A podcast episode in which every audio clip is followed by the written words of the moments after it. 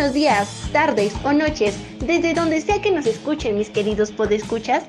Bienvenidos a nuestro podcast Conociendo la historia de... Hoy hablaremos de un tema muy interesante, la historia del cine, algo que siempre hemos querido hacer. Comenzaremos hablando por los padres del cine, que son los famosísimos hermanos Lumière, quienes inventaron que era el tiempo cámara, copiadora y proyector, y que es el primer aparato que se puede calificar auténticamente de cine, por lo que la fecha de su presentación pública, el 28 de diciembre de 1895, y el nombre de los inventores son los que han quedado reconocidos universalmente como los iniciadores de la historia del cine. Pero mucho antes debemos de conocer unos puntos que son relevantes para la creación del cine, tales como la invención del kinetoscopio, patentada por Edison en 1891, Tenía unos 15 metros de película en un bucle indeterminable que el espectador tenía que ver atrás de una pantalla de aumento. En 1896, el ilusionista francés Georges Méliès demostró que el cine no solo servía para grabar la realidad, sino que también podía recrearla o falsearla. Con estas imaginativas premisas, hizo una serie de películas que exploraban el potencial narrativo del nuevo medio, dando así inicio al cine de una sola bobina. En un estudio en las afueras de París, Méliès rodó el primer gran filme, que duró cerca de 15 minutos. Después de este gran avance para el cine, nos llevó a la siguiente etapa del cine. Todos hemos visto o oído hablar de las películas mudas. Entre 1909 y 1912, todos los aspectos de la naciente industria estuvieron bajo control de un trust estadounidense, formado por los principales productores. Este grupo limitó la duración de las películas a una o dos bobinas y rechazó la petición de los actores de aparecer en los títulos de crédito. La transición del cine mudo al sonoro fue tan rápida que muchas películas distribuidas entre 1928 y 1929 que habían comenzado su proceso de producción como mudas fueron sincronizadas después para adecuarse a una demanda apremiante. En 1926, la producción Warner Brothers introdujo el primer sistema sonoro eficaz, conocida como Vitafone. Consiste en la grabación de las bandas sonoras musicales y los textos hablados en grandes discos que se sincronizaban con la acción de la pantalla. En 1927, la Warner lanzó El canto de jazz de Alan Crosland, la primera película sonora. Pero, hey, no solo el cambio del cine mudo al sonoro fue importante para la evolución del cine como lo conocemos hoy en día, sino también el desarrollo del cine a color. ¿No es así? Claro que sí. Recordemos que antes de esta transición se llevó a cabo gracias a los experimentos con películas de color habían comenzado ya en 1906, pero solo se habían usado como curiosidad. Los sistemas ensayados como el Technicolor de dos colores fueron decepcionantes y fracasaban en el intento de entusiasmar al público.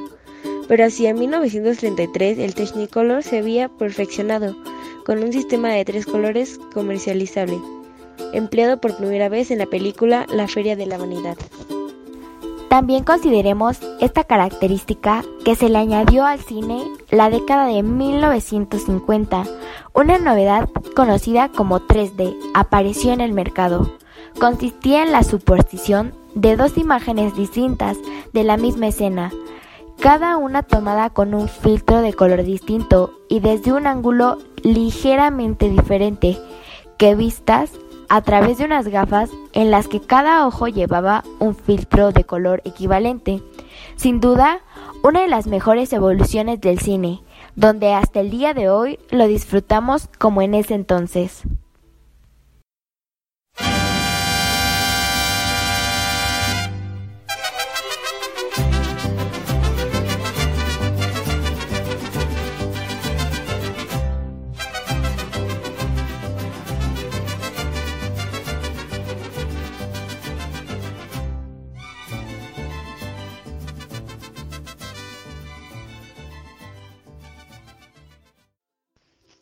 Hagamos un pequeño espacio para hablar de nuestro cine.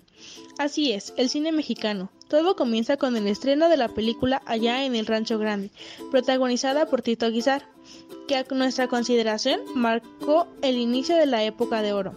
Desde entonces no se ha recuperado para nada nuestro cine. En fin, en ese entonces se perfilaba una serie de actores y directores que acaparaban la atención.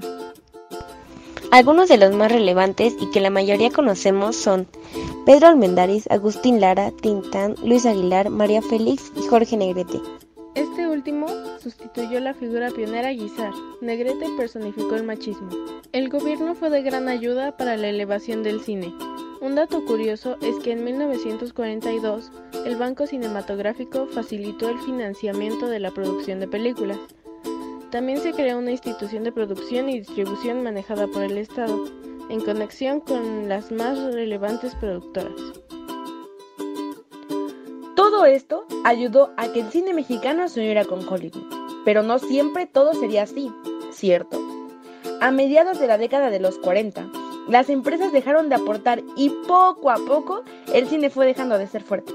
La falta de dinero y la notable bancarrota y el sindicato propició la separación de grandes actores. El cine mexicano poco a poco fue dejando de ser lo que era. Un declive impresionante lo derrumbó. Hasta nuestros días no se ha podido recuperar, teniendo como consecuencia a los mismos actores en la mayoría de las películas de ahora. Eso fue todo por hoy, mis queridos podescuchas. Ya saben que pueden escuchar en cualquier momento y desde cualquier lugar nuestros podcasts a través de nuestro sitio web Espero que les haya gustado esta emisión tanto como a nosotros. Los dejamos con esta bonita frase de Federico Fellini, director de cine italiano. Un buen vino es como una buena película. Dura un instante y te deja en la boca un sabor a gloria. Es nuevo en cada sorbo y como ocurre con las películas, nace y renace en cada saboreador. Muchísimas gracias.